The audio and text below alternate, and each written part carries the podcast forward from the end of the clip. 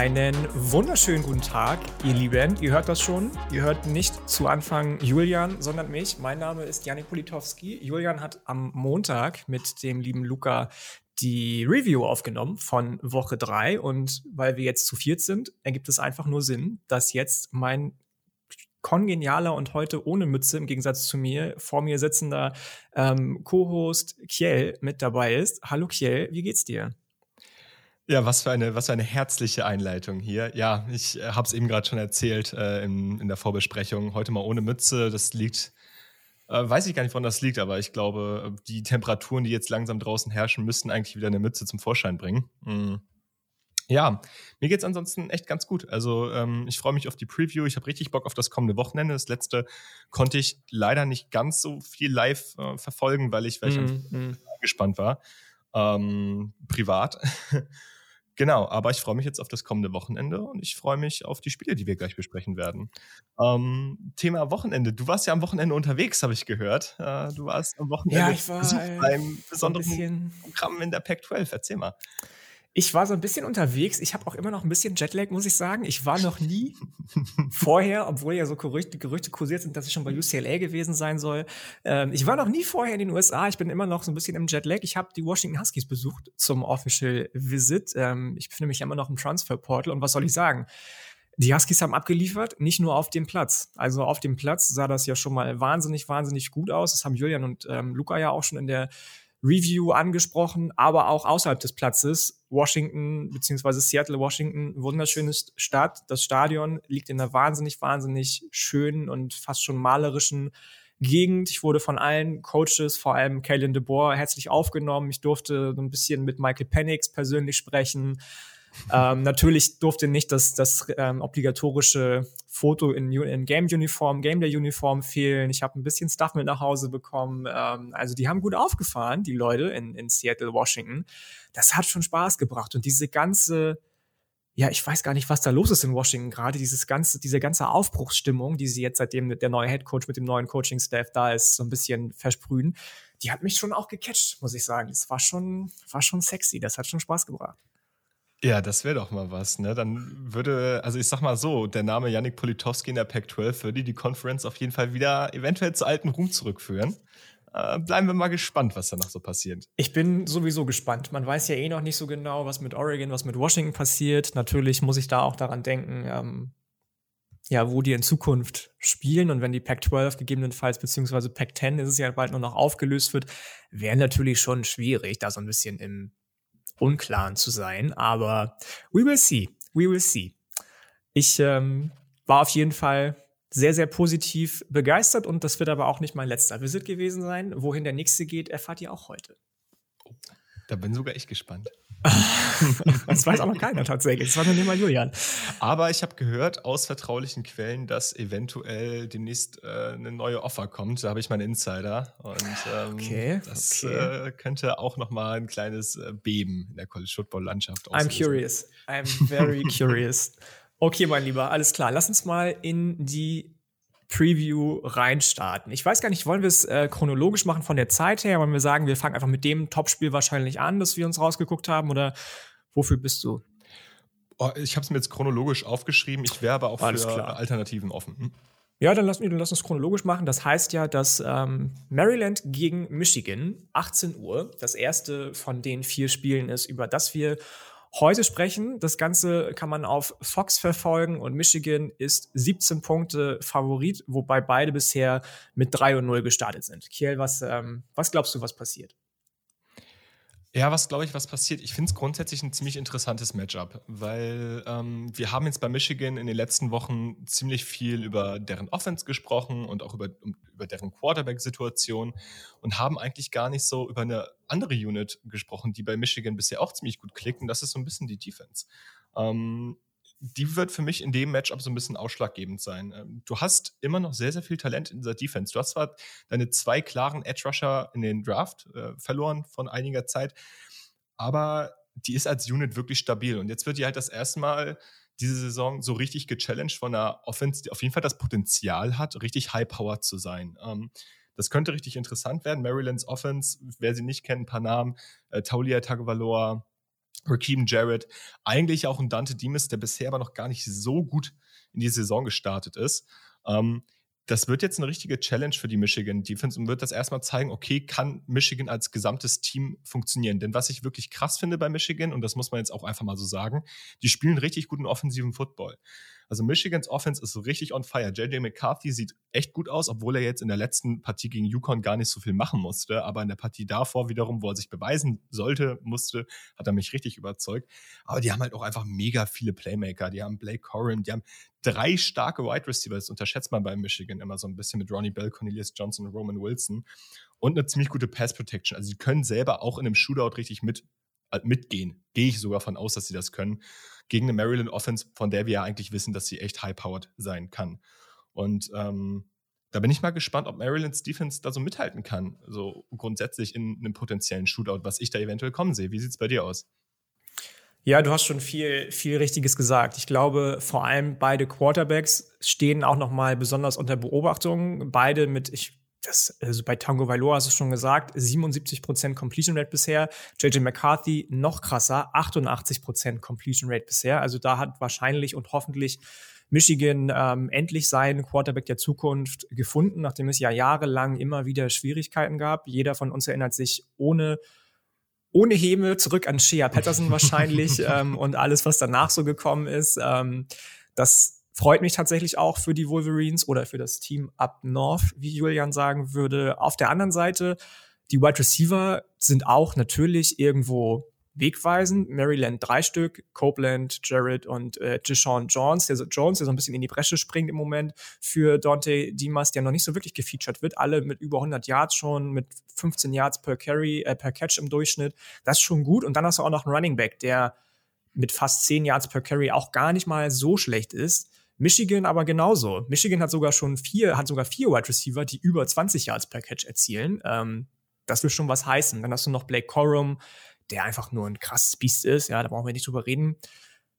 Trotzdem bin ich bei Michigan ein bisschen vorsichtig, weil die bis jetzt natürlich einen krassen Cupcake-Schedule gespielt ja. haben. Klar hat keiner mit gerechnet, aber ich habe das schon letzte Woche angesprochen, beziehungsweise Rian auch schon mal geschrieben oder gesagt, ähm, die haben bis jetzt nur Teams gespielt, die in dem Bottom 25 Power Index, ich weiß gar nicht, wer den macht, Fox, ESPN, keine Ahnung, ähm, alle in den, in Anführungsstrichen, Top 10 sind. So. Und ähm, das, also Hawaii, Colorado State, Yukon, das ist natürlich noch nicht wirklich irgendwo eine Challenge gewesen. Andererseits hat zum Beispiel Maryland survived gegen SMU. Das war ein krasses Spiel, aber auch eben über, über 600 Yards zugelassen. Du hast ja. die Defense von Michigan schon angesprochen. Die von Maryland ist relativ anfällig, leider ähm, gerade für Penalties auch und eben nicht ganz sattelfest. Da wird es definitiv drauf ankommen. Michigans Defensive ist, glaube ich, die drittbeste im Moment in der ähm, Pass-Defense insgesamt. Von daher ähm, sehe ich schon viele, viele Vorteile auf der Seite der Wolverines. Jim Harbour hat da schon zwei richtig, richtig starke Seiten auf äh, beiden Seiten der, der Line of Scrimmage aufgestellt so ähm, und beim Maryland. Ich bin zwar ein kleiner Homer gewesen in der Big Ten äh, Preview, die wir gemacht haben, bin ich auch immer noch, aber ich weiß nicht, was dein dein Pick ist gleich. Ich kann mir schwerlich vorstellen, dass trotz meines kleinen Sleepers Taulia Tango Bailoa Michigan das Ganze nicht covert, eben aufgrund der auch von dir schon angesprochenen Defensive von Michigan und aber auch der von Maryland.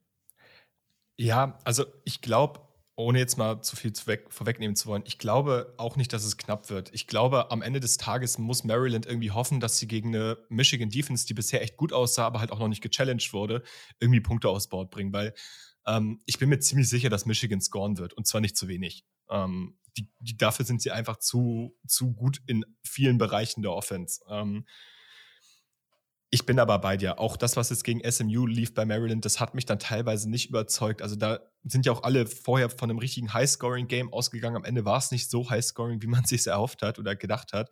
Und das hat auch gezeigt, dass auch eine Maryland-Offense unter Mike Locksley, der eigentlich immer einen ziemlich guten Job macht, ähm, was, so, was so offensive Konzepte angeht und gute Receiver schafft ähm, äh, zu entwickeln, dass auch die ins Stocken geraten kann gegen eine Defense, die vielleicht gar nicht so stark ist. Und da sich Michigans Defense dann auch nochmal stärker als die von SMU, glaube aber, dass Maryland trotzdem zumindest ein paar Punkte aufs Board bringen kann.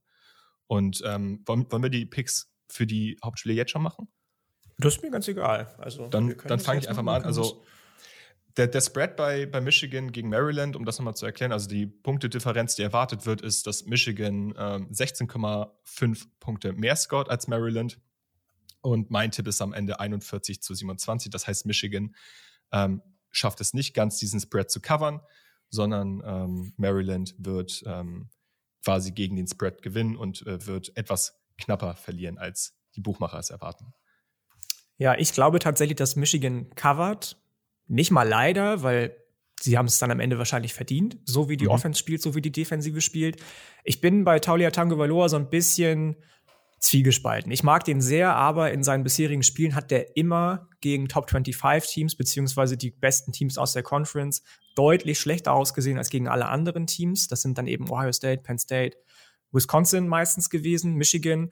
Ähm, und da hat er meistens nicht mal die Hälfte seiner Completions geschafft, die er in allen anderen Spielen geschafft hat, nicht mal die Hälfte seiner Yards per, per äh, Throw angebracht, die er sonst ge geworfen hat. Und deswegen bin ich tatsächlich auf der anderen Seite. Ich sage Michigan covered und zwar auch nicht zu knapp mit 42 zu, ja, was sage ich denn? 20. 42 zu 20. Ja, gut. So weit auseinander sind wir dann. Zumindest bei Michigan. Nee, aber das ist ja das einige, ja. ne, die ja. einen covern, die einen covern nicht. Ähm, ich weiß gar nicht, ob wir dieses geflügelte Wort, ähm, sie nehmen die Punkte mit, nochmal erklären wollen für die Leute. Das ist ja so ein, so ein amerikanisches Wort. Auch das ist dann eben, wenn, ähm, wenn das Team, das favorisiert ist, zwar gewinnt, aber mit weniger Punkten als ähm, erwartet wird, dann könnte man jetzt quasi sagen, bei dem, was Kerl gesagt hat, Michigan covert nicht, sie gewinnen gegen den Spread oder aber Maryland nimmt die Punkte mit. Verliert zwar, aber geht mit den Punkten. Gut. Genau, Dann, das war, glaube ich, noch mal ein kleines Anliegen von Hörerinnen, ja. von Hörern, das noch mal ein bisschen genauer erklärt zu bekommen. Haben wir jetzt gemacht. Ich hoffe, für euch war das soweit verständlich. Wenn nicht, wie immer, fühlt euch frei, uns bei Instagram zu schreiben, bei WhatsApp, bei WhatsApp nicht, bei, bei Twitter, wo auch immer, ähm, wobei auch einige unsere Nummern haben, glaube ich. Ähm, aber genau, so sieht das aus. Und dann gehen wir im nächsten Spiel auch schon, ich würde fast behaupten, so vom Hype-Level, ESPN Game Day ist auch da, in das Topspiel des kommenden Wochenendes rein. Wir gehen in die SEC und wir gehen in die SEC East nämlich zu Tennessee ins Neyland Stadium. Sie spielen bzw. empfangen Florida um 21.30 Uhr. Auf CBS Network könnt ihr das Ganze empfangen und die Volunteers sind, ich meine, mit 10,5, korrigiere mich, wenn ich falsch liege, Punkten Favorit. Ähm, ich habe jetzt hier 11 stehen, aber 10,5 kann sein, dass kann es ja aktualisiert wurde. Es gibt, glaube ich, auch einige Buchmacher, ja. die gar nicht so mit diesen 0,5 arbeiten. Das, genau. Ähm, ja. ja. interessantes, interessantes Matchup. Ähm, vor allem ja auch mit einem der gehyptesten Spieler des ersten Spieltags mit Anthony Richardson. Ähm, da waren ja viele schon direkt auf dem Train drauf, auch einige Mitglieder dieses Podcasts. Ich finde es jetzt schwer, den nach zwei etwas schwächeren Spielen direkt abzuschreiben. Ich glaube, Anthony Richardson kann definitiv mehr als das, was er jetzt in den letzten beiden Spielen gegen Kentucky und auch gegen USF, was echt ach, noch Lücken aufgezeigt hat in seinem Spiel, aber auch generell bei Florida. Ähm, ich glaube, er kann mehr. Es wäre jetzt Quatsch, den abzuschreiben. Ich glaube aber, dass Floridas offensive Identität noch nicht in seinen Händen liegt, sondern eher in seinen Füßen und generell in den Füßen dieser Offense. Ich glaube, Florida sollte versuchen, den Ball zu laufen, denn das können sie gut. Die haben ein super Backfield bestehend aus Montreal Johnson und Trevor Etienne. Ähm, problematisch ist es für mich halt, dass ich glaube, dass sie in dem Matchup trotzdem irgendwie den Ball passen müssen. Und ich weiß halt nicht, ob sie da konstant mithalten können. Denn Tennessees Defense ist gegen den Lauf eigentlich gar nicht so verkehrt. Die sind aktuell Top 20 nach Rushing Yards per Attempt, hatten gegen Pittsburgh aber teilweise auch ein bisschen Probleme. Ähm, ist immer schwer, das Ganze abzuwägen jetzt nach drei Spieltagen. Ich glaube aber, dass Tennessee hier auf jeden Fall Akzente setzen kann defensiv. Aber Florida sollte in meinen Augen nicht zu sehr auf Anthony Richardson vertrauen. Ja, jetzt das andere Matchup. Tennessees Offense gegen Florida's Defense. Vielleicht möchtest du dazu ein bisschen was erzählen, Yannick. Ähm, ja, jein. Also du hast schon vieles, vieles natürlich gesagt. Ähm, auf der anderen Seite die Defensive der Gators, dir fehlt Ventral Miller zum Beispiel. Der, ja. soweit ich weiß, wird nicht dabei sein, ist so ziemlich der Typ in der Defensive der, Defen äh, der, der Florida Gators und der fehlt wahrscheinlich. Ähm, Der Rest der Defensive sah gegen USF beileibe echt genauso wie die Offense nicht gut aus. Das hat wirklich, was da Gary Bohannon vor allem in der Pass, äh, Passbewegung offensiv machen konnte, das sah echt nicht gut aus bei Florida. Also die sind ja. ja auch nicht unbekannt dafür, immer mal wieder starke Defensive Backs rauszubringen, auch die Defensive Line auch ich äh, war sehr hoch auf die, da spielen ja noch so Leute wie Gervin Dexter beispielsweise mit und so weiter und so fort. Aber das sah schon sehr, sehr fehler- und lückenbehaftet aus, leider. Ähm, insgesamt die schlechteste Defense in der SEC bei Third Downs. Das wird Tennessee zugutekommen. Alle drei Lead Running Backs, sage ich mal, die bis jetzt so Snaps gesehen haben bei den Volunteers, sind wieder dabei. Ähm, deswegen glaube ich nicht, trotz dessen, dass Cedric Tillman wahrscheinlich nicht dabei ist. Auf Holz geklopft dreimal. Er hat sich keinen Kreuzbandriss zugezogen wahrscheinlich, sondern doch eher eine leichtere Verletzung. Aber ob er noch spielen kann diese Saison, steht auf einem anderen Blatt. Trotzdem hast du natürlich immer noch Jalen Hyatt dabei. Du hast immer noch Brew McCoy dabei, den, die eben angesprochenen drei Running Backs um Jabari Small, Hendon Hooker. Sieht fast perfekt aus und super unaufgeregt dabei und witzigerweise auch Michigan Transfer Joe Milton, der natürlich immer nur in irgendwelchen Cupcake-Situationen reingekommen ist, wenn die Spiele eh schon entschieden waren, aber der sieht richtig gut aus, macht Spaß, bringt Spaß, definitiv verbesserte Fußarbeit und so weiter und so fort. Ähm, deswegen äh, bin ich auch bei diesem Matchup, was die Tennessee Offensive und die Florida Defensive angeht, echt skeptisch auf Seiten Floridas. Du hast eben schon Anthony Richardson für die Offensive angesprochen. Nochmal kurz dazu, noch keinen einzigen Touchdown erworfen, vier Interceptions bisher diese Saison das ist schon leider noch nicht da, wo ihn viele gerne sehen würden. Der ist in Gainesville geboren, auch deswegen hypen den vielleicht einige so sehr. Ähm, und ich glaube auch, dass er da hinkommen kann, definitiv. Aber ja, ich glaube, dass Tennessee sie dahin zwingen wird, dass sie werfen und auf der anderen Seite die Defensive der Volunteers, eine der wahrscheinlich unterschätztesten überhaupt ist, neben der von Ole Miss in der SEC ähm, Southeastern Conference, für die, die das erste Mal unserem Podcast zuhören. Das ist die Abkürzung dafür. Und deswegen glaube ich, dass ähm, ja, Kevin Banks, Defensive Coordinator der Volunteers, mit Josh Heupel zusammen einen richtig, richtig guten Gameplan ausarbeiten wird, was das anbelangt, Anthony Richardson aus dem Spiel zu nehmen und aber auch andersrum ähm, offensiv wieder das richtige, die richtigen Matchups einfach schemen wird und das gar nicht mal. Ähm, also ich würde es mir wünschen natürlich, weil wenn Tennessee das zu hoch gewinnt, dann sagen gleich wieder alle, oh, ne, wie bei Texas ist Tennessee jetzt zurück und dann verlieren sie nächste Woche drauf und dann ist wieder die Kacke am Dampfen. So, so war es unter Jeremy Pruitt auch immer damals, wenn sie mal einen guten Win, Win hatten. Ähm, aber ja, ich glaube, dass beide Matchups, sowohl offensive Tennessee gegen defensive Florida, als auch offensive Florida gegen defensive Tennessee, doch sehr stark auf Seiten Tennessees am Ende auspendeln werden. Und ähm, ja, so, so ist meine Einschätzung. Ja, das kann ich mir auch gut vorstellen. Und du hast ja auch gerade nochmal Hendon Hooker angesprochen und äh, gesagt, dass Josh Heupel immer einen guten Plan für den hat. Und das zeigt auch so ein bisschen so, wenn man sich mal ein paar Stats mal anguckt. Also zum Beispiel Hendon Hooker hat einen Average Time to Throw von 2,57 Prozent. Also wer das jetzt nicht einordnen kann, Bryce Young ist bei 2,9, CJ Stroud bei 2,87. Anthony Richardson bei fast drei Sekunden und Will Levis bei 2,88 Sekunden. Also der wird den Ball deutlich schneller los, äh, los als die meisten anderen ähm, ja, Elite-Quarterbacks. Das liegt natürlich auch an diesem System Heupel. Mm, es ist aber halt auch irgendwie ein bisschen auch ihm geschuldet, weil er wirklich schnell in den Reads ist. Was halt Florida versuchen muss in meinen Augen auch defensiv ist halt ihn irgendwie schnell unter Druck zu setzen. Denn wenn er mal unter Druck ist und den Ball nicht los wird und seinen ersten Read nicht hat, dann wird es schnell brenzlig für ihn. Der hat eine Pressure-to-Sack-Percentage von 42 Prozent. Das heißt, 42 Prozent aller Pressures resultieren dann am Ende auch in Sacks. Um das mal einzuordnen, jetzt wird es ein bisschen statistischer für manche, ein guter Wert liegt irgendwo bei 15 bis 20 Prozent. Und das ist natürlich zu viel. Da kommen wir gleich auch noch zu einem anderen Kandidaten, der da auch einen sehr, sehr hohen Wert hat. Ich finde das relativ bezeichnend, auch für die Systeme, in denen sie spielen. Da sollte Florida aber in meinen Augen ansetzen. Den ersten Read schnell wegnehmen oder bestenfalls wegnehmen und dann versuchen, irgendwie über eine eigentlich starke Defensive Line, ne, eigentlich jetzt mal in Anführungszeichen, ähm, da versuchen, Druck auf Händenhooker auszuüben. Genau. Ja, ja, das ist natürlich, du hast es schon gesagt, immer auch dem System geschuldet, dass der jeweilige Quarterback bzw. Offensive Coordinator seinen Quarterback spielen lässt. Aber ich glaube auch, dass es daran liegt, dass Josh Heupel ganz genau weiß, er kann Hooker auch mal den Sack nehmen lassen und trotzdem wird er dieses Play zu Ende bringen. Ähm, was davon zeugt, meiner Meinung nach nur, klar darfst du nicht zu viele Sacks nehmen, gar keine Frage. Fast 50 Prozent ist einfach, wie du schon gesagt hast, zu viel. Aber zu wissen, selbst wenn mein Quarterback den Sack nimmt, was ja meistens in einem Raumverlust von acht bis zehn Yards resultiert, ähm, haben wir trotzdem noch Chancen, das Play erfolgreich zu Ende zu bringen. Ja. Und das ähm, spricht schon dafür, finde ich, dass das Heupel doch ein relativ selbstbewusster Offensive Coordinator Schrägstrich Head Coach ist. Offensive Coordinator ist ja Alex Grinch.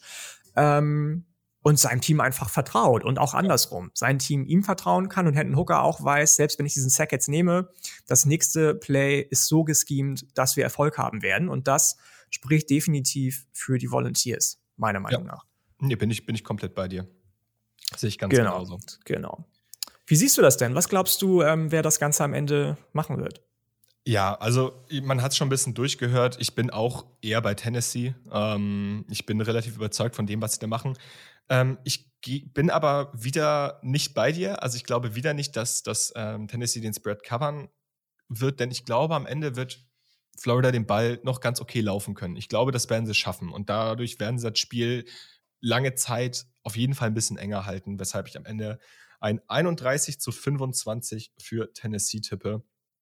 Tennessee ist äh, Favorit mit 11 Punkten. Das heißt, Florida verliert, nimmt aber die Punkte mit.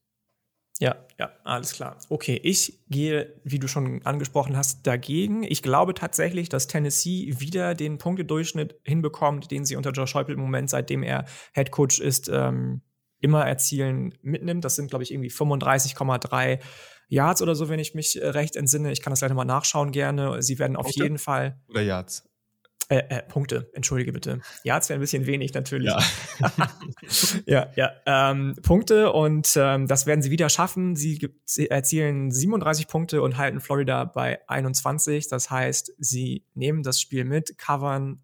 Ich habe es eben schon gesagt, Richardson in Gainesville geboren. Natürlich hat der Hype, aber in Tennessee im Neyland Stadium ist auch Hype. Ja, da brauchen wir gar nicht drüber reden. Das ist schon seit anderthalb Wochen, glaube ich, ausverkauft jetzt. Ähm, äh, das, das wird schon eine heftige Atmosphäre sein, wenn da irgendwie checkered, orange-weiß alle Fans auflaufen werden, beziehungsweise einlaufen werden auf ihren Plätzen. Und ähm, ja, das, ich, ich glaube, das ist natürlich trotz dessen, dass Florida 16 der letzten 17 Spiele gewonnen hat, das ist natürlich auch eine krasse Statistik. Ähm, für Tennessee eine relativ einfache Geschichte werden wird. Das tut mir ein bisschen leid für Billy Napier, weil ich mag den sehr. Das wisst ihr alle, glaube ich, inzwischen, dass ich sehr, sehr viel von dem halte, aber da ist noch einiges an dem, äh, vor dem, was, was er so erreichen muss mit den Gators. Ähm, kleiner Fun Fact, Steve Spurrier ist ja eine Florida Gators Legende, kommt aus Tennessee, hat damals aber kein Scholarship-Offer bekommen von den Walls, äh, weil er damals, das war in den 60ern, ähm, nicht geeignet war, in Anführungsstrichen, dafür, dass man noch die Power-T-Offense im wahrsten Sinne des Wortes gelaufen ist. Das war eine Offensive, mit denen die Volunteers berühmt geworden sind. Und er wollte den Ball aber unbedingt schon werfen, hat deswegen kein Offer bekommen, ist dann zu Florida gegangen und wie es dann das Schicksal so wollte, hat er 1966 den Heisman gewonnen mit den Gators und als Head Coach in acht von zwölf Spielen das Feld siegreich verlassen. Kleiner Fun Fact, ich bin gespannt, was jetzt ähm, in ihrem ersten Aufeinandertreffen Floridas Head Coach Billy Napier und der Tennessee Head Coach Josh Heupel miteinander und gegeneinander veranstalten werden. Dann haben wir das auch und das nächste Spiel, ähm, würde ich sagen, ist ein aus den letzten Jahren immer relativ unterhaltsames Spiel. Wir gehen nämlich in die Big 12 da werden um zwei Uhr nachts deutscher Zeit auf Fox übertragen die Kansas State Wildcats bei den Oklahoma Sooners einlaufen. Oklahoma mit 13 Punkten Favorit und die letzten vier Spiele, das habe ich eben schon kurz angedeutet, waren relativ, nicht nur relativ, waren sehr ausgeglichen. 2 zu 2. Äh, alle erinnern sich an die legendären äh, Siege unter Skylar Thompson als Signal Caller bei den Wildcats. Ich bin gespannt auf das Duell. Letzte Woche war ja ein ziemlicher Dämpfer für die äh, Jungs von Kansas State unter Chris Kleiman. Was glaubst du, wie sich das Ganze ausgehen wird? Ja, schon mal vorweg gesagt, ich glaube, das wird sich auch so ein bisschen durch dieses Spiel ziehen. Ähm, das hat in Teilen was mit Kansas State zu tun, aber auch so äh, mit dem, wie OU bisher gespielt hat. Also Kansas State hat ja letzte Woche echt Probleme gehabt, gegen Tulane Punkte aufs Board zu bringen. Und da hat man dann halt auch mal so ein bisschen gesehen, dass das halt, das passiert halt, wenn du deine Offense zu sehr von einem Faktor, in dem Fall Deuce Vaughn, irgendwie abhängig machst. Also Deuce Vaughn ist halt irgendwie Dreh- und Angelpunkt dieser Offense und das merkt man halt auch bei Adrian Martinez. Also der hat eine Average Depth of Target gegen Tulane von knapp fünf Yards gehabt. Das ist halt einfach nichts, was irgendwie größere Programme oder gute Defenses großartig bedrohen kann. Und ähm, mir fehlt da einfach in der Kansas State Offense so ein bisschen das vertikale Passspiel, um wirklich hier Punkte aufs Board ja, zu bringen. Definitiv. Was ja, was ja Nebraska am Anfang gegen OU sogar gezeigt hat, dass OU hinten raus, also in der Secondary hier und da eventuell mal ein paar Abstimmungsprobleme hat und hier und da auch mal ein bisschen undisziplinierter spielt. Also rein von der Coverage etc. Ähm, was mir bei OU's Defense halt mega gut gefallen hat gegen Nebraska, war halt gerade der Pass Rush. Also, sie haben Casey Thompson überhaupt nicht ins Spiel kommen lassen. Vier Sacks direkt im ersten Quarter. Und ich sehe halt auch wirklich die Möglichkeit, dass sie das mit Adrian Martinez tun werden. Und dann sehe ich nicht, wie, wie Kansas State hier wirklich einen, einen, einen Drive oder einen Run bekommt. Ich meine, das ist jetzt gerade sehr, sehr viel Wenn und Aber. Aber OU's Defense, da steht halt echt auch ein Stück weit Brent Venables Handschrift drauf. Ne? Also gerade was er halt mit seinen Linebackern macht, also mit einem Player wie Deshaun White, der hat gegen Nebraska Snaps an der Line gesehen, der hat gegen Nebraska Snaps ähm, in der Box gesehen und der hat auch welche im Slot gesehen und zwar nicht zu wenig. Also der macht wirklich viel mit seinen Linebackern, was halt auch irgendwie so Teil seiner Defense ist. Und damit kannst du halt auch gerade gegen den Deuce Vaughn wirklich viel ausrichten am College. Und deswegen glaube ich, dass Kansas State hier offensiv Probleme haben könnte. Ja, ja, da gehe ich mit. Da muss ich sogar mitgehen. Das ist, ähm, was heißt, da muss ich mitgehen? Da möchte ich mitgehen. Das ist, das ist halt wirklich so, ne? Kansas State, da haben wir jetzt schon, glaube ich, mehrere Jahre auch drüber gesprochen. Deuce Vaughn ist der Dreh- und Angelpunkt. Letzte Saison hatten sie noch so ein paar offensive Waffen auf Passcatcher. Das waren äh, Tight End, der in seinem sechsten Jahr damals schon war, glaube ich, letzte Saison oder, oder, oder. Die sind alle weg jetzt und man schafft es einfach nicht, beziehungsweise Chris Kleiman will es vielleicht auch gar nicht schaffen, seinen Spielstil anzupassen, sein System anzupassen, weil er sich eben sagt, wieso, ich habe doch dieses Schweizer Taschenmesser in Vaughn, der kann sowieso alles und bis jetzt gibt mir der Erfolg recht und mehr als was weiß ich, 7, 5, 8, 4 erwartet sowieso keiner bei den Wildcats da in Manhattan unten. Ähm, deswegen reicht ihm das vielleicht einfach, aber es reicht dann eben nicht, um wie ja zum Beispiel von mir prophezeit oder gepickt ähm, ins Championship Game einzuziehen in der Big 12. Da hat Oklahoma schon deutlich deutlich bessere Karten. Du hast es eben schon angesprochen, der Pass Rush von den Sooners unter Brent Venables so langsam macht es Klick. Reggie Grimes zum Beispiel auch, Defensive End, insgesamt schon vier Sacks und sechs Tackles for Loss. Crazy, crazy gut. Ähm, auf der anderen Seite offensiv klickt endlich Eric Gray zum Beispiel, der Running Back. Dylan Gabriel hat ein 178er Quarterback-Rating bisher und ist auch underrated als Runner, wenn du mich fragst. Ich mochte den sowieso immer sehr gerne und der scheint sich sehr, sehr wohl zu fühlen unter seinem neuen alten Offensive Coordinator Jeff Levy, mit dem er ja auch schon bei den äh, UCF Knights zusammenarbeiten durfte. Ähm, Marvin Mims Jr., brauchen wir gar nicht drüber reden, sowieso ein Dog, alter, krasser Dude. Adrian Martinez, der andere Quarterback in diesem Matchup der Wildcats, du hast eben schon gesagt, gegen Tulane weniger als 5 Yards per Play, insgesamt auch nur bei 7,4 Yards per Play, 120. in der ganzen Liga, beziehungsweise FBS. Das ist schon, das ist schon hart. Also alle dachten, der kriegt jetzt seinen Breakout, inklusive mir tatsächlich, wenn er bei den, bei den äh, Cornhuskers endlich nicht mehr in dem System von Scott Frost gefangen ist. Pustekuchen, anscheinend kann der einfach nicht besser und ähm, das ist schade, weil das wirklich jemand ist, der mit vielen, vielen Vorschusslorbeeren ins College gegangen ist, beziehungsweise ans College gegangen ist und in seine erste Saison auch damals schon gegangen ist. Da bin ich ein bisschen enttäuscht und ich glaube auch, dass das so ein bisschen das Ceiling von Kansas State cappen wird, wenn der nicht endlich ausbricht oder gegebenenfalls sogar ein anderer Quarterback startet in dieser Offense. Auf der anderen Seite bin ich ein bisschen gespannt tatsächlich auf Daniel Green, den Linebacker von Kansas State ob der es schafft, als erster bisher so ein bisschen zu koordinieren, dass die Rushing Attack der Sooners gestoppt werden kann. Die ist sehr, sehr schwer auszurechnen. Das, was Jeff Levy da mit Brent Venables sich ausdenkt, ist super, super komplex. Ähm, hat auch, glaube ich, immer drei oder vier Running Backs, die irgendwie Snaps sehen können und keiner weiß vorher, wer wird das jetzt und alle vier sind unterschiedliche Typen. Mhm. Da bin ich gespannt auf das Matchup und natürlich auch auf die Special Teams der Wildcats. Die haben in den letzten Jahren immer für Furore gesorgt gegen die Sooners. Ob das dieses Jahr wieder klappt, ähm, wird so ein bisschen das Tun an einer Waage sein, denke ich mal. Trotz alledem halte ich einfach die Offensive nicht für nicht gut genug und für nicht variabel genug, als dass Kansas da irgendwie Stiche sehen kann gegen Oklahoma. Mein Pick kommt gleich. Was sagst du? Ja, ich bin da bei dir. Ähm, auch du, ich meine, du hast Kansas States Defense angesprochen. Die ist ja, die ist ja nicht verkehrt. Also auch extrem viele Turnover, viele Interceptions schon im Verlauf der Saison gefangen. Ähm, aber für mich ist OU's Offense Viele, viele haben mit einem Downgrade nach Lincoln Riley gerechnet. Ich finde gar nicht, dass es so das krasse Downgrade ist, weil, weil Jeff Levy einfach ganz, ganz andere Elemente mit reinbringt. Und gerade was du angesprochen hast mit den Running Backs und auch mit Eric Gray, der hat 7,7 Yards per Attempt und eine Breakaway Percentage von 55 Prozent. Das heißt, 55 Prozent seiner Yards sind über Breakaway Runs, sprich 10 bzw. 15 Yards oder weiter. Der hat extrem viele lange Läufe.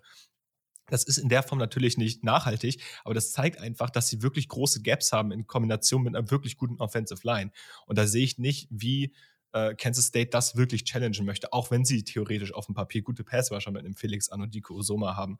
Ähm, deswegen bin ich bei dir. Ich, ich sehe es auch bei, also für mich der Großteil, also das größte Problem am Ende ist halt die Kansas State Offense. So, da haben wir eben gerade schon drüber gesprochen, da bin ich bei dir mein Pick am Ende OU sollte, sollte man rausgehört haben und ähm, 35 zu 20 für OU. Ja, ich sehe gar nicht, wie Kansas State 20 Punkte werfen oder laufen kann, muss ich dir ganz ehrlich sagen. Also wenn es nicht mal gegen Tulane klappt, ja, die nicht zu unterschätzen sind, ja keine Frage. Da ähm, läuft einiges richtig diese Saison bisher. Aber wenn du nicht mal gegen Tulane mehr als 10 Punkte erzielst, wie möchtest du dann gegen Brent Venables mehr als 10 Punkte erzielen? Bin ich, bin das, ich grundsätzlich bei dir. Das, das Problem ist halt, dass ich halt mir auch gut vorstellen kann, dass es gegen Tulane, also dass halt jetzt eine Regression einsetzt. Also dafür glaube ich dann doch, dass die Playmaker-Stärke eventuell noch zu stark ist und dann kommt hier eventuell noch so ein Garbage-Time-Field-Goal oder Garbage-Time-Touchdown rein. Da bin ich im College immer ein bisschen vorsichtig, zu wenig Punkte für eine ja, Offense, okay. der ich mir eigentlich okay. vorstellen kann, dass sie potent sein kann, äh, zu picken. Deswegen gebe ich denen dann doch noch die 20 Punkte. Ich glaube aber nicht, dass es zu irgendeiner Zeitpunkt des Spiels knapp sein wird. Ja, ich, also ich sage Oklahoma covered und zwar sehr, sehr deutlich. Die werden mit 38 zu 12 das Ganze machen. Ja, gut. Ja, sagen wir im Prinzip beide jetzt OU covered und ähm, ja, der eine deutlicher, der andere weniger deutlich. Das genau. war, glaube ich, sehr deutlich das Plädoyer für die Sunas. Ja, Luca ja. wird sich freuen.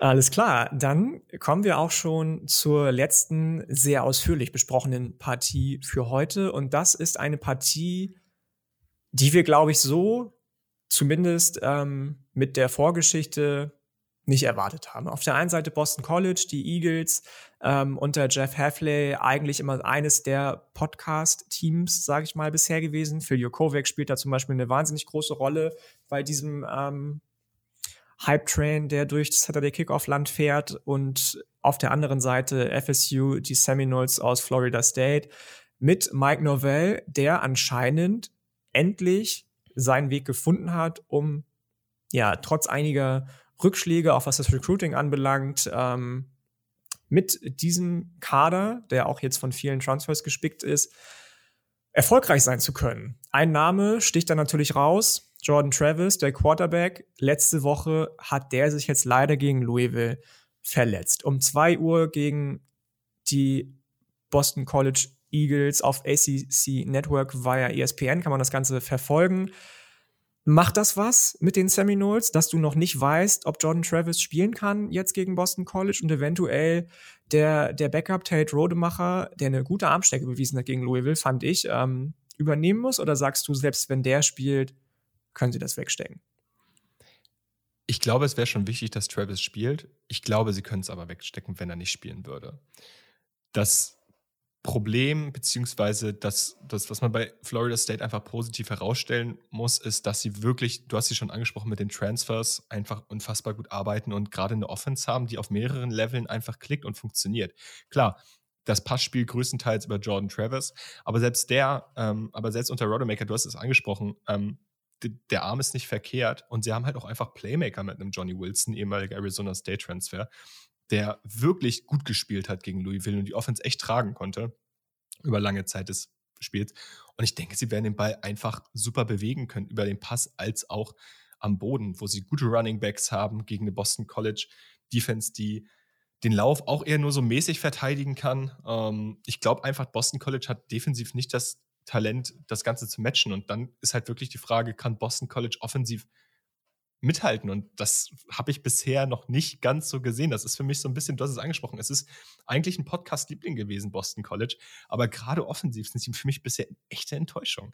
Also Phil Jokovic kommt halt nicht so wirklich ins Rollen, hat kein gutes Gefühl für einen Druck, sagt gegen Virginia Tech teilweise wieder schlechtere Quarterback auf, aus. Und auf der anderen Seite war Grant Wells, der jetzt beileibe kein Top-Prospect für irgendeine Art und Weise äh, ist, ob es jetzt für die NFL sei. Aber ich sitze auf dem Hype-Train, an den glaube ich. Du bist auf dem Grant Wells? Okay, okay, okay, ja. merke ich mir. Also wie gesagt, ich fand, er sah in dem Spiel auch aus wie der bessere Quarterback, aber vielleicht, vielleicht entwickelt sich da ja auch noch was.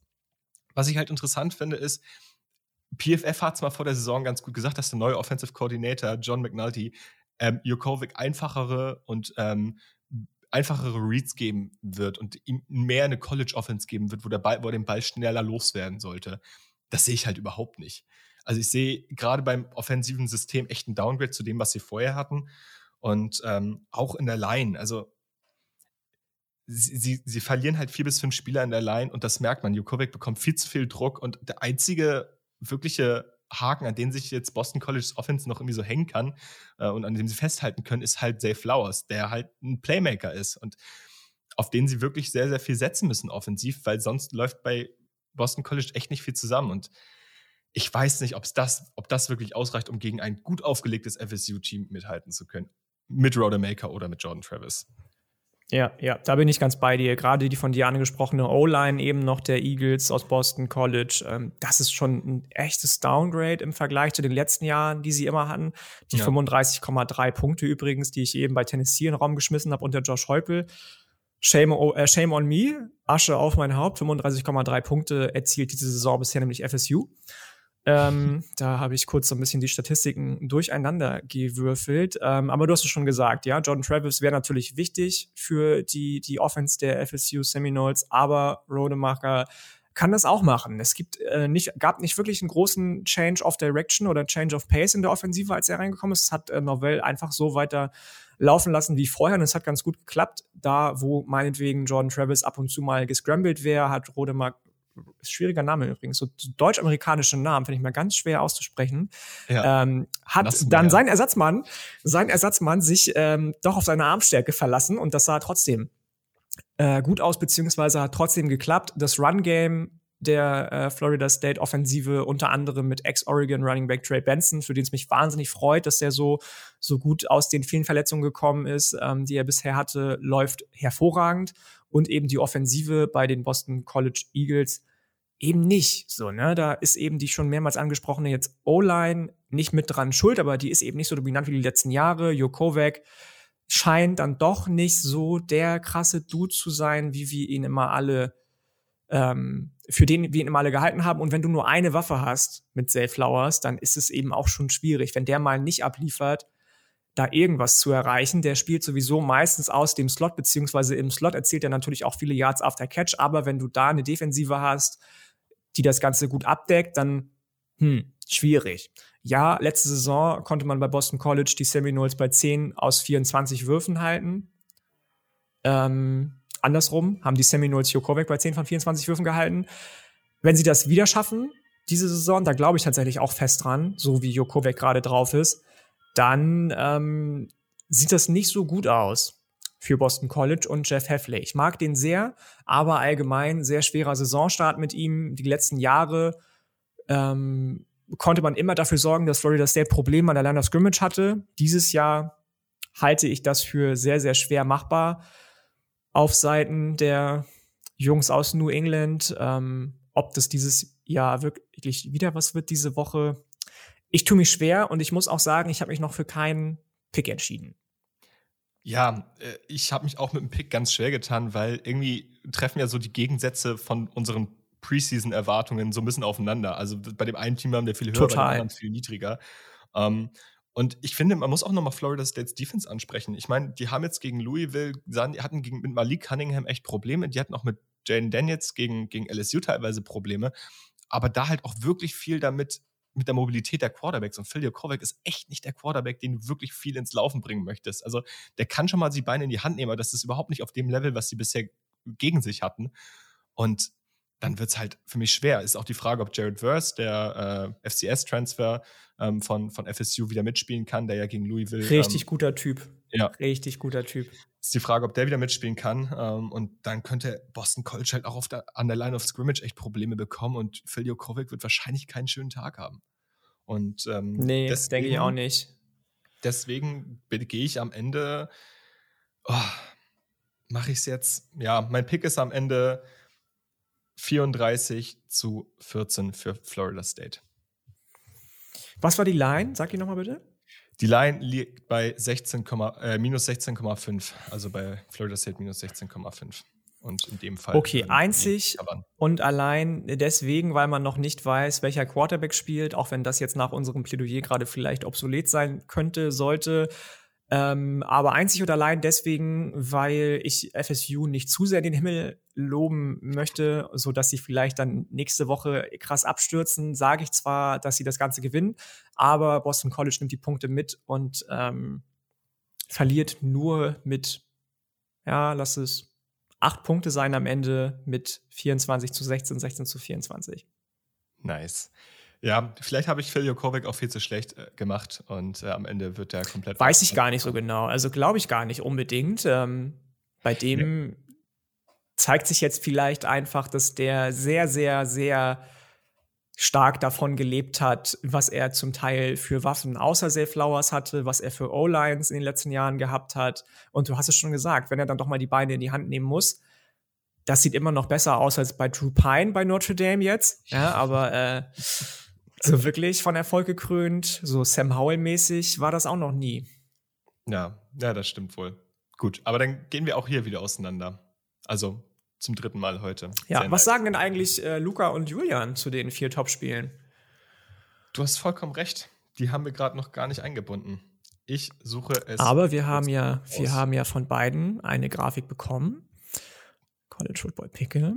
So, pass auf. Ich würde sagen, ich mache mal Julian. Julian sagt, The Team Up North covered. Michigan gewinnt gegen Maryland. Julian sagt, Tennessee gewinnt, aber Florida nimmt die Punkte mit. Das heißt, mit weniger als elf Punkten gewinnt Tennessee. Bei Kansas State gegen Oklahoma ist Julian sich ziemlich sicher, dass Oklahoma covern wird und FSU genauso wie du gegen Boston College auch mit mehr als 16,5 Punkten Unterschied gewinnen wird. Ja, und bei Luca sehe ich gerade, dass er ausschließlich die Picks fürs Pick'em abgegeben hat und nicht für die regulären Spiele. Naja, vielleicht reichen wir das ja nach. Egal. Egal. Dann sagen wir seine Picks gleich noch dazu vielleicht. Genau. Nicht nur vielleicht. Gut. Dann lass uns doch mal reingehen ins Pick'em. Auch da genau. erwarten uns, glaube ich, noch einige spannende Spiele, über die wir jetzt noch gar nicht so ausführlich gesprochen haben. Du hast ja schon gesagt, Arkansas, Texas A&M. Hallo, wie kann man darüber nicht als Topspiel sprechen? Was ist da los? Ähm, aber lass uns mit Minnesota gegen Michigan State anfangen. Ja, Michigan State hatte am Wochenende, das hast du ja auch live gesehen, das Spiel, einen, einen harten Tag gegen Washington. Ähm, ja, das war aber, heftig, heftig für Michigan ja, State. Ja. Ich, ich, glaube aber, sie werden zurückkommen. Ähm, Minnesota ist minus 2,5 Punkte Favorit, aber ich glaube, Michigan State wird das Upset ziehen und äh, dieses Spiel gewinnen. Uh, ich glaube es nicht tatsächlich. Ich glaube, Minnesota gewinnt, und covered mit gewinnt also mit mehr als 2,5 Punkten. Du kannst gar nicht mit 2,5 Punkten gewinnen, das geht gar nicht. ähm, ich glaube, Minnesota gewinnt. Mir gefällt sehr, was Mo Ibrahim da macht, nachdem er ja lange, lange verletzt war und wie er wieder zurückgekommen ist. Natürlich bitter, dass Chris Ortman Bell jetzt ausfällt, der ja gefühlt schon super, super, super Senior bei den äh, Golden Gophers ist. Wusste ich gar nicht. Ich dachte immer, der wäre erst Junior oder so. Ja, der ist schon ähm, Ewigkeiten da. Damals, als ich ja, für Sean ja. Bateman Tape geguckt habe, war der schon am Start. Richtig krass, richtig krass. Ich glaube, Minnesota macht das Ganze. Ja. ja. was sagen denn Julian und, und äh, Luca? Julian sagt, dass Michigan State gewinnt. Tatsächlich. Ja, und ja. Äh, Luca sagt auch, Minnesota gewinnt. Ähm, ja, genau. Sagt Minnesota gewinnt. Ich denke mal, er denkt auch, dass sie covern. Das hat er jetzt nicht dazu geschrieben, aber. Ich glaube, ja. Ich glaube auch. Genau. Alles klar. Dann, nächste Partie. Oregon at äh, Washington State. Oregon ist ein minus 6,5 Punkte Favorit.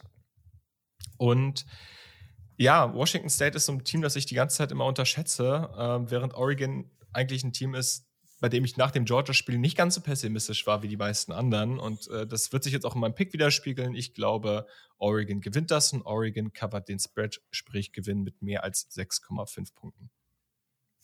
Das war natürlich schon super dominant, was sie da gegen BYU gemacht Ja. haben. Ich hatte ja auf BYU getippt tatsächlich, aber da hat mich Oregon und gerade auch Bo Nix, den ich in der Preview schön abgecancelt habe, dass äh, jetzt sein, seine Zeit für mich auch als Believer vorbei ist, ähm, schön Lügen gestraft.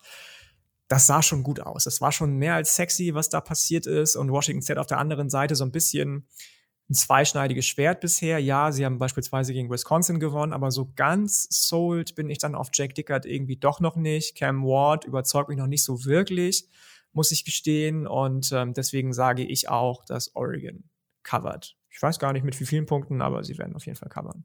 Gut, ja, ich muss mich auch noch kurz noch mal korrigieren. Du hast gerade das BYU-Spiel angesprochen, da war ich auch bei BYU. Also so optimistisch war ich bei Oregon gar nicht. Nicht, dass ich jetzt hier irgendwelche falschen Narrative Nee, nee, ich auch nicht, wie gesagt, aber das sah schon, Ähm, sah schon gut aus, sah was schon gut aus, haben. ja. Da hat schon, haben schon viele, viele, ähm, ja, Zahnräder dann doch endlich mal ineinander gegriffen nach dem ersten Spiel in Georgia, was ja katastrophal gelaufen ist für Dan Lanning und vor allem auch ähm, Kenny Dillingham, den Offensive Coordinator, den er aus, FS, aus Florida State geholt hat.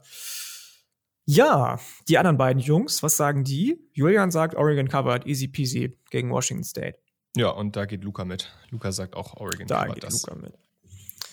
Okay, dann gehen wir jetzt in eine Partie, die ich zumindest von den bisherigen, bisherigen Zwischenständen innerhalb der Saison so nicht erwartet hätte. Texas Tech gegen Texas. Beide mit einer positiven Bilanz. Kann man jetzt munkeln, für wen ich bisher keine positive Bilanz gesehen habe. Aber ähm, ja, wie, wie sehen wir das? Texas Tech ähm, ist, glaube ich, im Hintertreffen bei dem Ganzen mit 6,5 Punkten. Das heißt, Texas ist mit 6,5 Punkten Favorit. Die Longhorns ähm, wissen noch gar nicht, glaube ich, ob Quinn Ewers wieder spielen kann. Weiß man da schon genaueres? Also es würde mich wundern, wenn er spielen würde. Äh, aber es kann natürlich sein. Also ich habe mich da jetzt Ich habe, wie gesagt, ich habe Sachen gehört von zwei bis drei Wochen, vier bis sechs Wochen, sechs bis acht Wochen Ausfallzeit, alles Mögliche. Ich denke nicht, dass er spielen wird. Ich denke, dass Hudson Card wieder starten wird, bei dem ja letzte Woche auch schon questionable war, ob der jetzt überhaupt spielen kann. Ähm, Ja. Aber um auf den Spread zurückzukommen, Texas minus 6,5 und ich glaube, das werden sie covern. Ähm, ich bin bei Texas einfach seit dem Alabama-Spiel zu, zu optimistisch. Auch wenn sie gegen, äh, auch wenn sie jetzt in der vergangenen Woche gegen, gegen schwächere Competition lange Zeit im Hintertreffen waren und äh, aufholen mussten, ähm, glaube ich, dass sich am Ende bei Texas einfach die Qualität durchsetzen wird und sie ähm, das Ganze gewinnen werden mit mehr als 6,5 Punkten. Mm, mm, Ja, das glaube ich auch. Viele, viele ähm, sehen ja die Red Raiders, Texas Tech so ein bisschen als bisherigen Geheimfavoriten, was sie bisher gezeigt haben. Ich war ja auch höher als wir alle oder ihr alle in der Big 12 Preview, aber so gut sehe ich sie dann doch nicht. Ähm, ich habe das schon angesprochen, gegen Houston zum Beispiel sah der Quarterback auch nicht, Entschuldigung, so gut aus, wie ihn alle gesehen haben. Auch da hat er drei Interceptions, drei, drei Interceptions geworfen. Ähm, und da hat einfach Texas ganz, ganz anderes Talent, ja. Auch wenn die Defensive der Texas Tech Red Raiders gar nicht mal so schlecht aussieht, ähm, laufen bei Texas ganz, ganz andere Arten von Skillplayern gerade rum. Auch die Defensive ist wieder sehr, sehr gut unterwegs. Deswegen glaube ich, dass Texas am Ende relativ deutlich mit 35 zu 21. Das ist so mein, mein, mein Ergebnis heute irgendwie. 35 zu 21 äh, gewinnen wird. Und äh, Steve Sarkisian sich so ein bisschen beruhigen kann. Dass es Ja. nicht so schlimm ist, dass, dass Quinn Ewers ausfällt. Ja, kam, kam da noch was von dem? Hat er da irgendwas äh, in die Richtung gesagt oder einfach nur allgemein? Nee, nee, ich glaube nicht. Ich glaube nicht. Okay. Nee, ich habe zumindest nichts Gut. gelesen. Aber natürlich ist es erstmal ein Schock, wenn dein, dein Quarterback, den du auserkoren hast, dein Leader, sage ich mal, zu sein, den du mit Pauken und Trompeten übers Transferportal geholt hast, dann doch aus Ohio State ähm, ausfällt und gerade nach oder in so einem wichtigen Spiel, das du hättest gewinnen können gegen Alabama, Ja. ausfällt. Das ist dann natürlich schon, schon mies und da glaube ich schon, dass bei ihm erstmal kurz ein kleines P im Gesicht stand für, für eine gewisse Zeit. Ja. Gut. Ähm, wir bleiben bei einem Team aus Texas. Arkansas spielt gegen Texas AM. Ich habe hier stehen Arkansas at Texas AM. Ich glaube aber, es ist ein Neutral-Side-Game. Ich äh, meine, da was gehört zu haben. Texas AM ist mit zwei Punkten Favorit. Und das ist ganz interessant, weil wir haben bei Arkansas ein Team, was wir alle, glaube ich, ganz spannend finden, ähm, auf, auf, aus, aus, verschiedenen Gründen. Also defensiv haben sie ein paar spannende Spieler dabei, gerade was so die Laufverteidigung gerade zurzeit angeht und den Pass Rush. Ähm, und offensiv mit KJ Jefferson auch einen spannenden Spieler. Der wurde ja bei uns auf dem Discord schon ein bisschen gehypt. Äh, ist ja der Hype-Train schon losgefahren für den. Und bei AM ist es irgendwie, irgendwie, man hat die ganze Zeit das Gefühl, es ist so eine Frage der Zeit, wann kommt dieses Team endlich ins Rollen? Also wann wird das Talent, was sie auf dem Papier haben, wirklich auch aufs Feld gebracht? Ähm, gegen Miami sah das defensiv gut aus, muss man einfach mal so klar sagen. Aber offensiv hat, ähm, hat, hat AM immer noch nicht die Explosivität, Explosivität, die sie haben sollten. Ähm, man muss dazu sagen, gegen Miami haben einige Spieler jetzt gefehlt, also gerade jüngere Spieler, Denver Harris, der Cornerback, ähm, Evan Stewart, der ähm, Five-Star Wide Receiver Freshman, ähm, die sind noch nicht dabei gewesen, beziehungsweise kurz suspendiert gewesen. Ich glaube, die kommen jetzt wieder zurück. Ähm, allerdings glaube ich auch nicht, dass es daran lag, dass AM sich offensiv so sehr limitiert. Also ich glaube, es ist wirklich eine Frage des Systems, weshalb ich den Spread von minus zwei AM fast schon zu optimistisch finde und ich glaube, dass Arkansas das ganze Spiel gewinnen wird.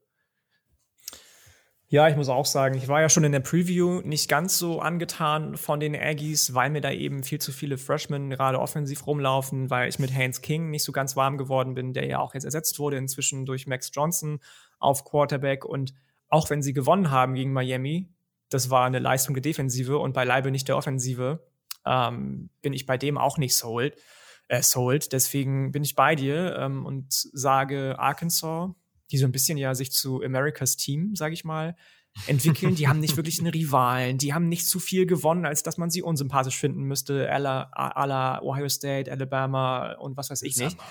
Äh, ja, das ist ja aber nun mal bei vielen so, dass sie die, diese Teams, die zu viel gewinnen, unsympathisch finden. Entschuldige bitte. Das ist wie im Fußball. Bayern München mag auch keiner, weil sie so viel gewinnen.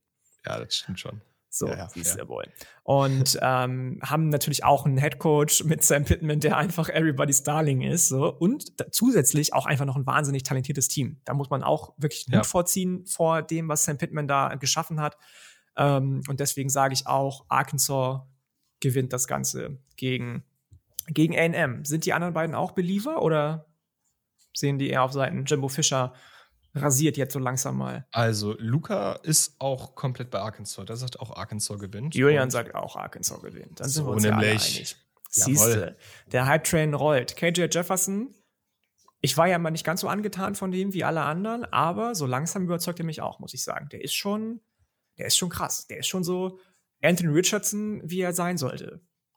Ja, so wahrscheinlich ein bisschen weniger so ein bisschen. athletisch, aber mit, ja, mit. Aber schon auch athletisch. Ja, ja, ja, klar, klar. Also der ist auf jeden Fall athletisch. Nur, also noch nicht ganz auf dem Niveau, aber ich finde, der ist einfach ein besserer Passer mittlerweile als Anthony ja, Richardson. Ja. Also, und ich meine, der wiegt ja auch irgendwie, was wiegt der? 240 Pfund oder so? Der ist halt echt auch. Und der hat schon abgespeckt. Eine ne? Maschine, ne? ja, ja. Ja, krass, krass. Genau. Äh, Arkansas genau. wirklich ein spannendes Team. Um, ähm, Von zwei nächsten. ehemaligen äh, Big 12 Teams gehen wir jetzt in die Big 12.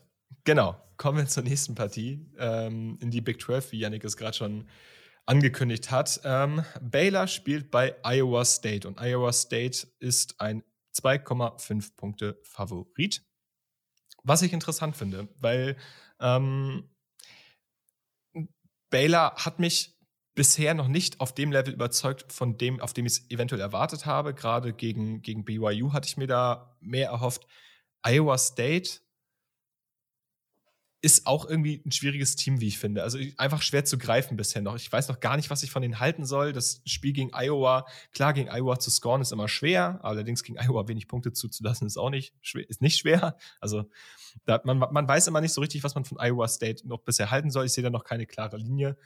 Glaube aber, dass Baylor, und da halte ich auch so ein bisschen an meinen Preseason-Erwartungen fest, dass am Ende gewinnen wird und ähm, quasi das Upset jetzt zieht.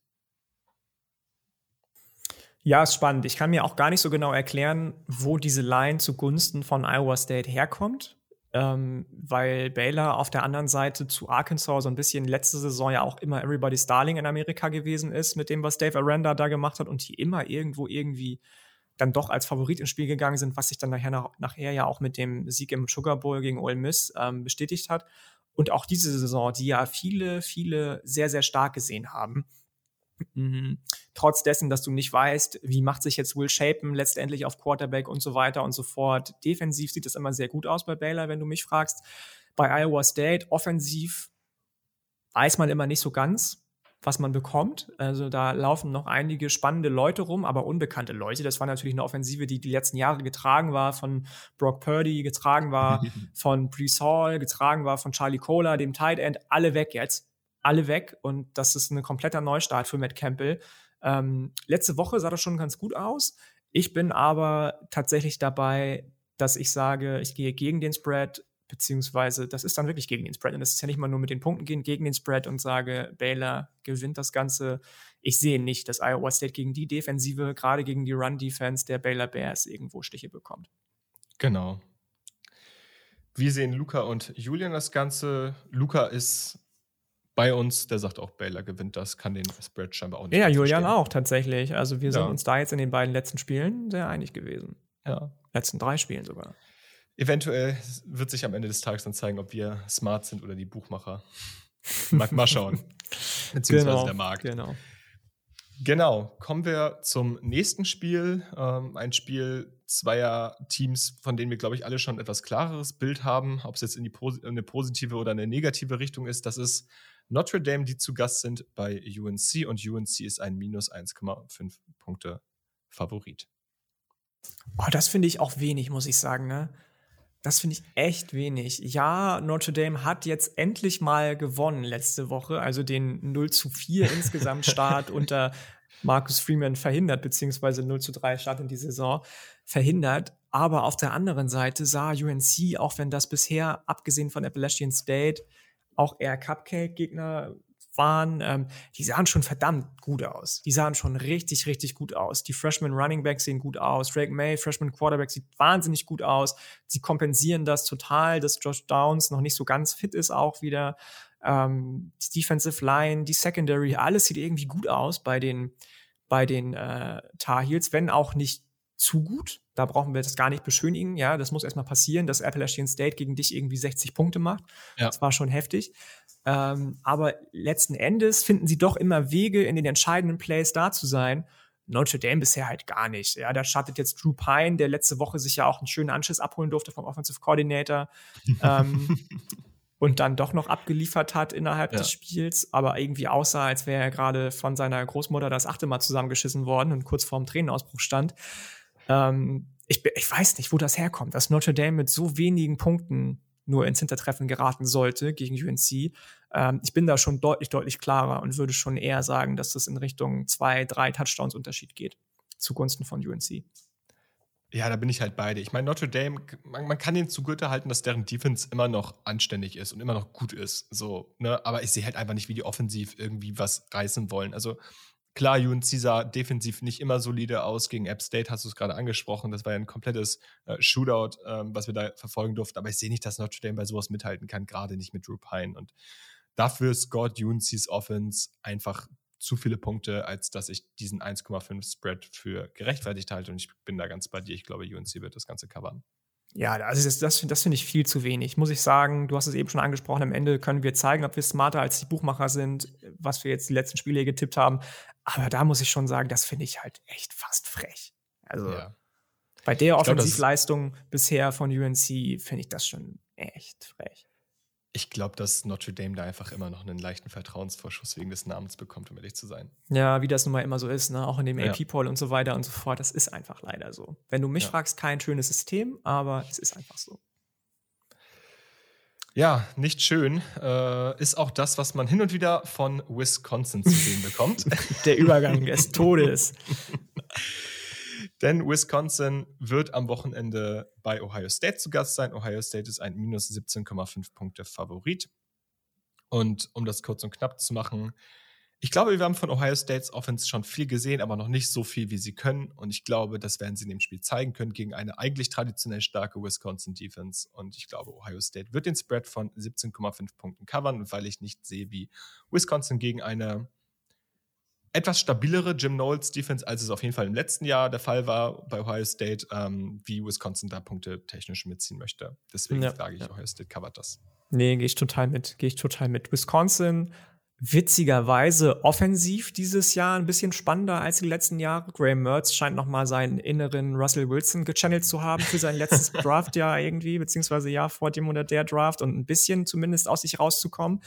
Ähm, aber ich bin da ganz bei dir. Also ich kann mir beim besten Willen nicht vorstellen, dass die Offensive, ich finde schon, dass wir von der schon sehr viel gesehen haben, gerade in dem nicht nicht anwesend sein von Jackson Smith und Jigba ähm, sind dann da so Leute wie Markus Fleming, nee, nicht Markus Fleming, Quatsch. Ähm, Julian Fleming. Julian Fleming, Entschuldigung, Markus Fleming war der Cornerback, der, glaube ich, jetzt inzwischen bei Nebraska spielt. Ähm, Julian Fleming ist da reingesteppt auf einmal. Marvin Harrison, da hat Julian ja auch schon in den Raum geworfen bei Twitter, ob das vielleicht der beste Wide Receiver des Landes ist. Wäre ich vorsichtig. Ich mag den auch sehr. Es ist auch eine absolute Vollmaschine. Aber ähm, ich mag den sehr. Emeka Ekbuka nicht zu vergessen, auch krasser Dude.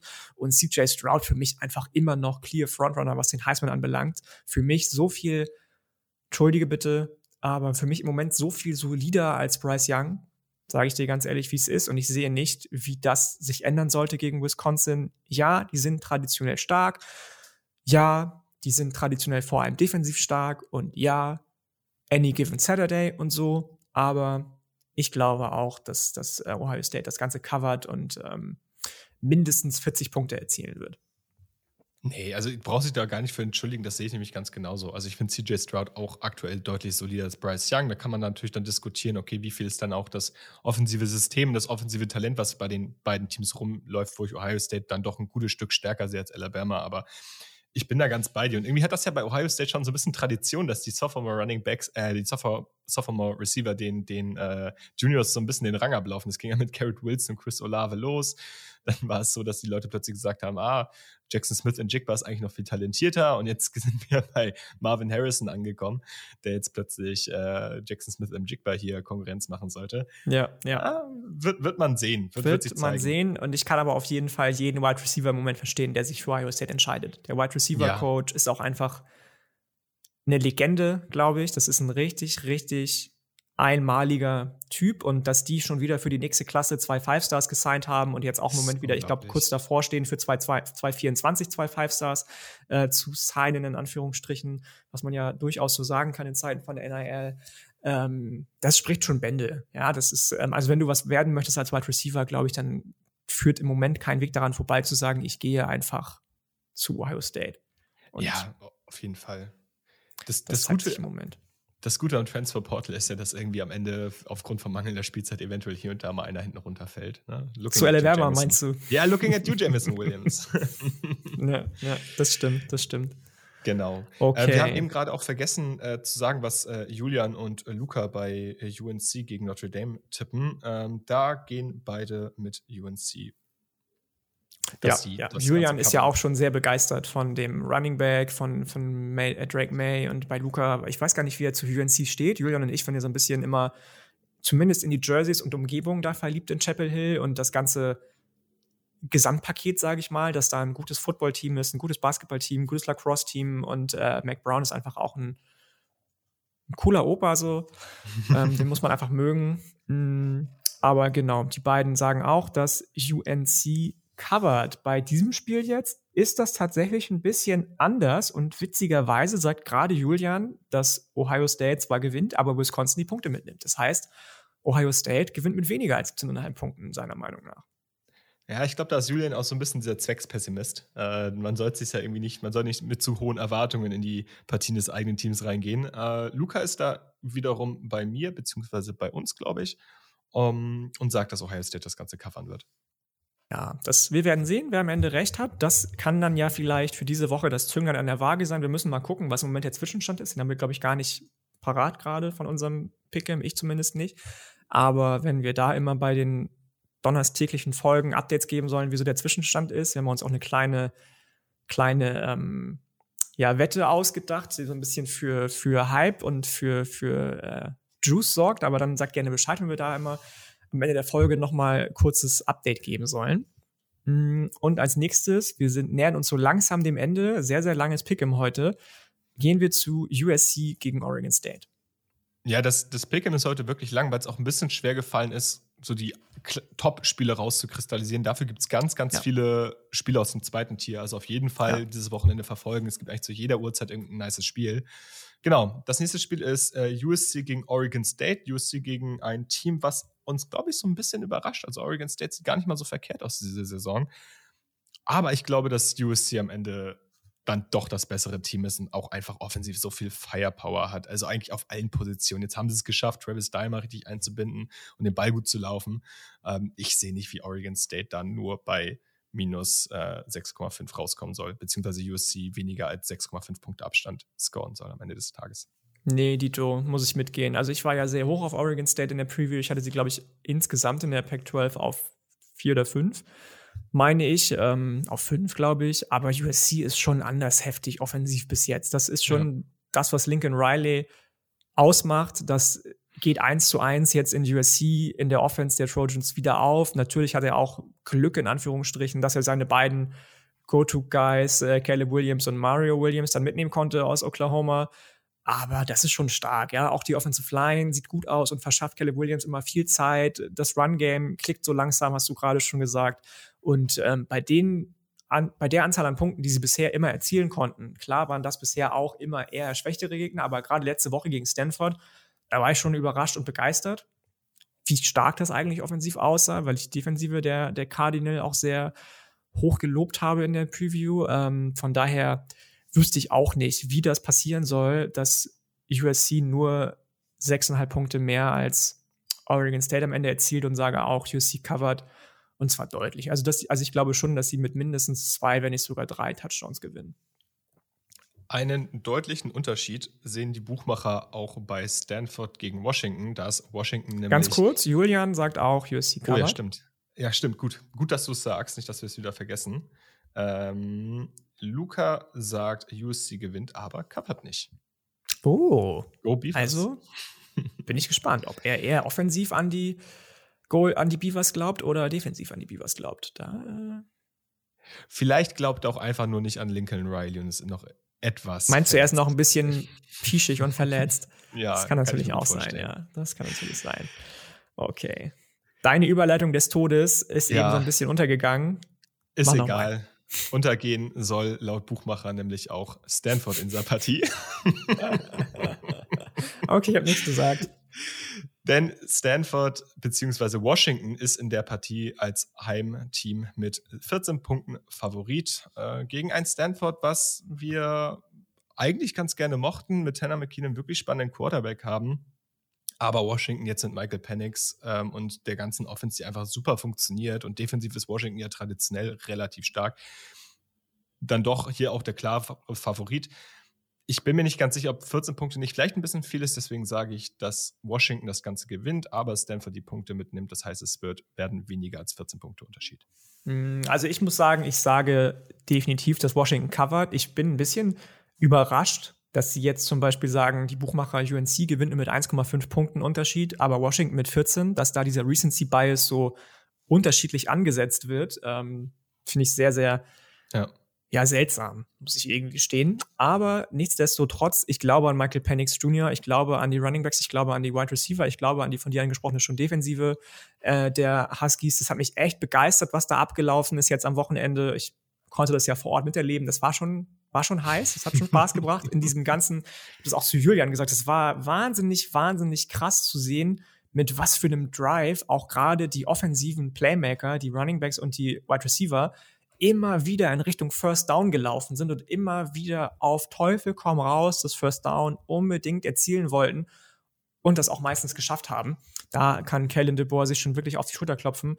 Und dass Stanford das irgendwie verteidigen kann, auch wenn da einige spannende Junior, Senior rumlaufen, glaube ich tatsächlich nicht und sage deswegen Washington covered. Ich möchte mich ungern aus dem Fenster lehnen und sagen, mit wie vielen Punkten, aber ich glaube, sie covern auf jeden Fall. Ja, fair. Fair. Ähm, genau, was sagt Luca zum Ganzen? Luca sagt auch Washington covered. Julian ganz genauso. Also bist du da allein auf weiter Flur, mein Lieber. Wir werden sehen, ja. für wen das Pendel am Ende ausschlägt. Vielleicht nimmt ja am Ende dann nicht nur Stanford, sondern auch ich die Punkte mit. Also wird, wird sich zeigen. Das ist natürlich, deine Überleitungen sind hier heute auf ich sag es dir. so, jetzt, dir. Auch mal, jetzt auch mal genug des, äh, des, des Ganzen. Ähm, jetzt kommen wir zur vorletzten Partie und zwar Clemson. Die sind zu Gast bei Wake Forest. Clemsons minus sieben Punkte Favorit. Und Da bin ich tatsächlich dabei, dass ich sage, das ist ein bisschen knapp. Ähm, Clemson hat mich jetzt nicht vom Hocker gehauen mit dem, was sie gemacht haben. Auch gegen äh, Louisiana Tech jetzt am Wochenende war nichts, was mich wirklich begeistert hat.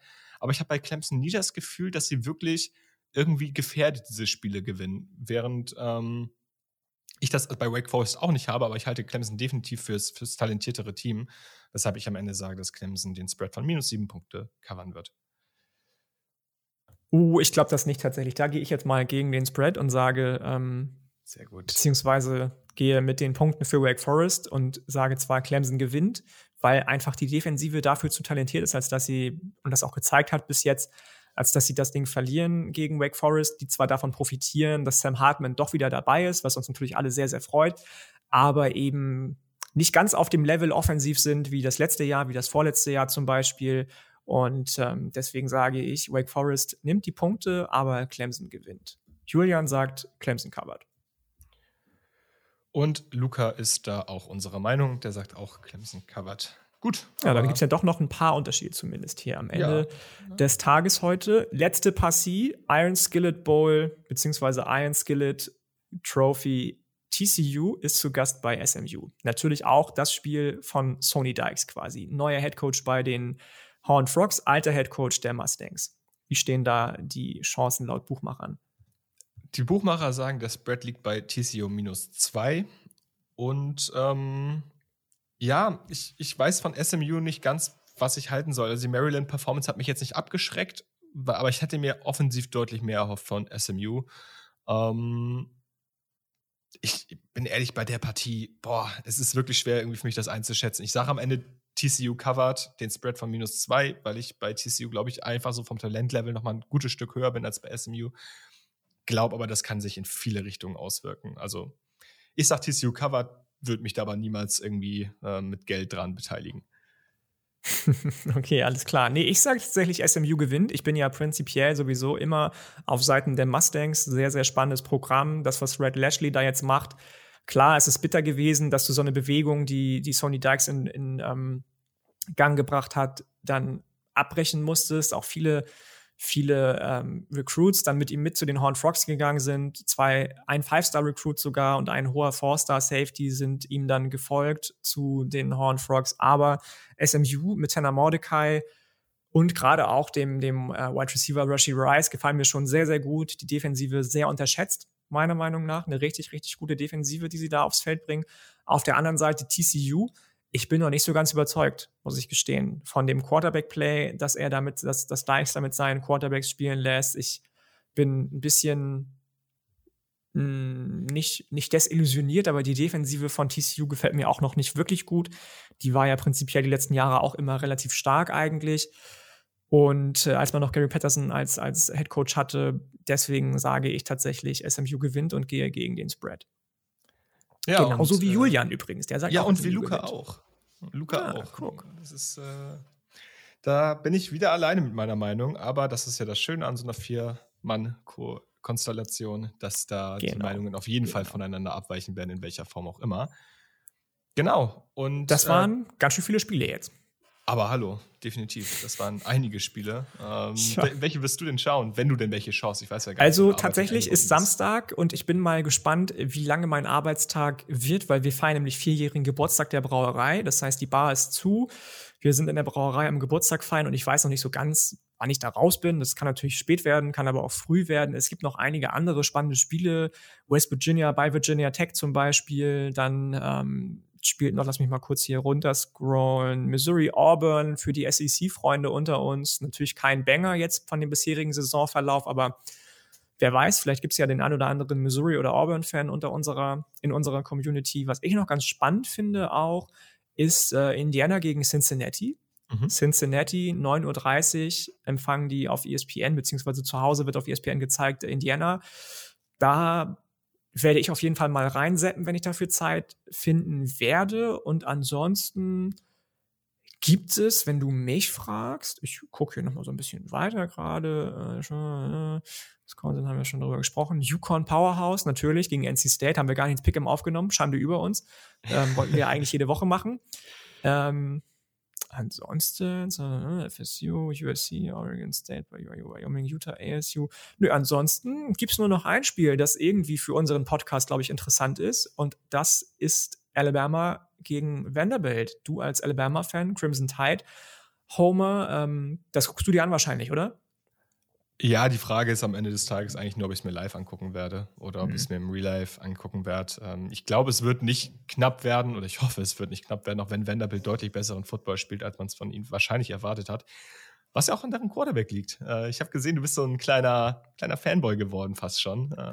Ja, AJ Swan äh, gefällt mir ganz gut, tatsächlich, bis jetzt. Freshman Quarterback, der gar nicht damit gerechnet hat, dass er überhaupt startet. Mike Wright war ursprünglich als Starter in die Preseason äh, gegangen und ähm, Ken Seals, der lange, lange gestartet ist, ähm, ja, ist jetzt nur noch Dritter auf der Death Chart und AJ Swan hat das Ganze quasi im Sturm in den ersten Spielen übernommen. Ich weiß noch nicht so ganz, ob ich den jetzt schon so wahnsinnig heftig finde, weil natürlich sind auch bei ihm noch viele Würfe dabei, die halt echt risikobehaftet sind. Ne? Das hat auch, ähm, hat auch, äh, wie heißt er nochmal, unser Head Coach hier, Clark Lea gesagt, der ehemals bei, bei äh, CBS Sports gearbeitet hat. Ähm, gar nicht wahr, dass er bei CBS Sports gearbeitet hat. Quatsch, bei Notre Dame. Der Athletic Director war bei CBS Sports vorher. Ähm, Clark Lea, Head Coach, gesagt, dass er noch so ein bisschen ja, aufpassen muss bei Swan, dass er nicht zu viele At-Risk Throws raushaut, weil wenn du dann eben mal gegen solche Defensive Backs spielst, wie die bei Alabama rumlaufen, kann das auch mal ganz, ganz schnell sich ins Gegenteil verkehren und aus einem erfolgreichen Wurf wird meinetwegen eine Pick Six oder Interception. Aber alles in allem finde ich den so schon so von der von der äh, Mechanik her, von von seinem allgemeinen Auftreten, der ist ja auch eine ganz schöne Erscheinung tatsächlich schon als Freshman. Finde ich den ganz spannend und ich möchte nicht unbedingt sagen, dass äh, Vanderbilt mit dem in glorreiche Zeiten startet, aber das ist ein Quarterback, den Vanderbilt so lange nicht hatte. Und ähm, wenn der eben diese ganzen eventuellen Fehler vermeiden kann und so ein bisschen ruhiger in seinem Spiel wird und weniger risikobehaftet bei dem Material, das er so als Anspielstation hat, dann glaube ich schon, dass der Spaß bringen kann. Ja, ich, ich bin auf jeden Fall gespannt. Ich habe mir noch gar nicht so viel von dem angeguckt, abgesehen ist von ein, zwei Highlight-Clips, um ehrlich zu sein, aber das wird sich ja so oder so dann am Wochenende ändern. Und ähm, wir sind ja, ja hier Draft-Podcast auch im Auftrag und äh, mhm. für den oder die Draft 2025. AJ Swan, merkt euch den Namen schon mal vor, Leute. Ich kann das nur äh, wiederholen. Ja, man kann nie zu früh damit anfangen. Genau, genau. Ich bin euch noch schuldig ähm, zu erzählen, wo mein Visit hingeht. Ne? Ich ähm, habe das noch gar nicht, äh, oder habe ich das schon gesagt? Ja, nix da Brauerei feiern am Wochenende. Ne? Genau, ja gar nicht Brauerei feiern. Das war hier nämlich nur, nur Vorwand, um äh, dem Ganzen erstmal einen kleinen Smokescreen zu verpassen. Ich bin unterwegs. Ich werde tatsächlich zusammen mit ESPN Game Day, auch bei denen habe ich schon einen kleinen, ähm, kleinen Besuch gescheduled und werde da quasi mit Pauken und Trompeten empfangen, werde ich in Knoxville, Tennessee sein, im Neyland Stadium und ähm, mein Official Visit bei den Volunteers abhalten. Ja, die alte Liebe die alte Liebe, könnte man quasi so sagen. Ich ähm, bin gespannt, ob das wieder gut gemacht werden kann, was Jeremy Pruitt kaputt gemacht hat von Josh Heupel und seinem Staff. Ähm, ich habe auf jeden Fall sehr, sehr, sehr, sehr viel Bock. Genau. Ja, und ich glaube, dann sind wir soweit eigentlich durch mit der Preview of the Woche 3 des College Footballs, auf die Woche 4 des College Footballs wenn ich das mal Ich so glaube nicht nur eigentlich, Woche 4, wir sind durch. genau. Ja, ähm, wir, sind, sind durch. Spieltag ist es sogar schon Spieltag 4, ne? Das war ja, es ist schon Spieltag 4 und es ist, wir hatten Week 0. Also Oder ist es Woche 5? Ja, es ist, es ist Woche 4. Woche 4, ja. ja, genau. Bei Week 0. genau. Okay, dann sind wir durch, ihr Lieben. Die Episode, ich weiß gar nicht, wann genau die kommt. Vielleicht schafft Julian das noch zu schneiden, aber vielleicht kommt sie auch schon im Laufe des Tages. Es ist Donnerstag Mittag. Wenn nicht, dann seht uns das nach. Auch wir haben noch ein Privatleben. Ich mir bleibt nur zu sagen, natürlich folgt uns auf allen Kanälen, Instagram, Twitter, wo auch immer ihr das möchtet. Discord, wenn ihr Fragen habt, auch da haut die immer wieder raus. Wir sind natürlich für jedwede Kritik auch immer offen, ob die jetzt über die Folgen sich handelt, allgemein das Podcast, Scheduling, was auch immer, den Input, den ihr bekommt auf Twitter, Instagram, wo auch immer, Discord. Immer raus damit. Wir freuen uns über jeden Austausch mit euch. Ähm, hier in Lübeck scheint die Sonne tatsächlich. Eben haben wir am Anfang des Podcasts über langsam Herbstwetter gesprochen, aber irgendwie kommt jetzt nochmal Altweibersommer durch gerade. 17 Grad, 18 Grad, sagt mein Handy. Was ist da los? Ähm, ja, ich werde ein bisschen das Wetter noch genießen mit meiner Hündin. Wir werden noch spazieren gehen und ähm, dir, Kiel, noch einen schönen Tag. bis zum nächsten Mal. Bleibt mir nur zu sagen und äh, haut rein, Leute. Macht's gut. Ciao, ciao.